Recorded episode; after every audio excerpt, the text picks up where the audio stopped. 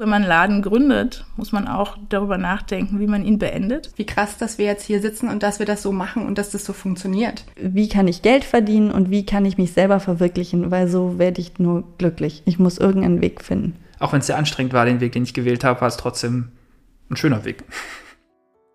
Auf eigenen Wegen, das ist der Podcast rund um die Themen kreatives Business und Selbstständigkeit von der Gründerwerkstatt Neu-Delhi der Bauhaus-Universität Weimar.